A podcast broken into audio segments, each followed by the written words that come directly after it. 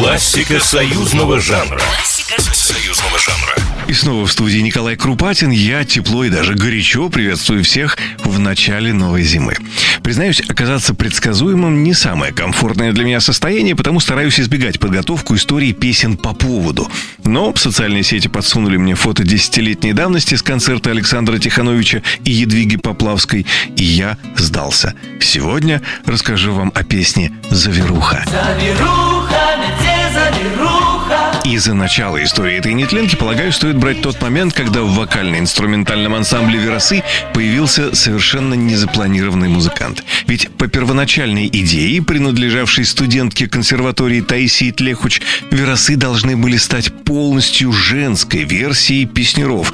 Но в результате кропотливого отбора музыкантов в коллектив полностью женскими «Веросы» не получились. Сначала пришлось допустить мужские руки за барабанную установку, а чуть позже и вся ритм-секция стала мужской когда в группу влился бас-гитарист Александр Тиханович. И, кстати, влился не только в поисках работы, а и с целью поухаживать за понравившейся ему солисткой ансамбля Едвигой Поплавской.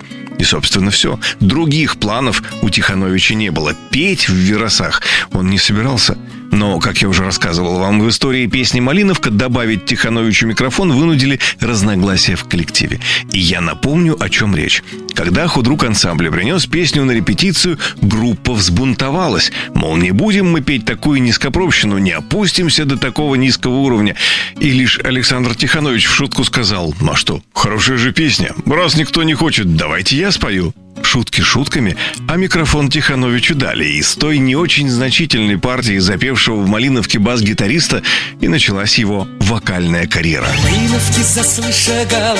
Соответственно, некоторое время спустя, ставший практически официальным композитором Виа Веросы Эдуард Ханок принес песню, уже написанную специально под вокал Александра Тихановича.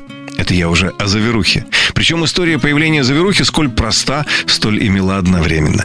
Изначально Заверуха была не песней, а лишь стихотворением поэта Геннадия Буравкина, написанным полностью на белорусском языке. Но стихотворение не смогло ускользнуть от опытного глаза уже маститого композитора Эдуарда Ханка. Он быстро уловил в нем особый распевный музыкальный размер, а уже саму мелодию подсказала композитору природа. В одном из своих интервью Эдуард Семенович рассказывал, «Помню, ехал из филармонии в театр мускомедии, на улице мела пурга, на коленях лежал лист со стихами Буравкина. Так и родилась мелодия. Засыпаем, снег засыпаем. Классика союзного жанра. Союзного жанра. Программа произведена по заказу телерадиовещательной организации Союзного государства.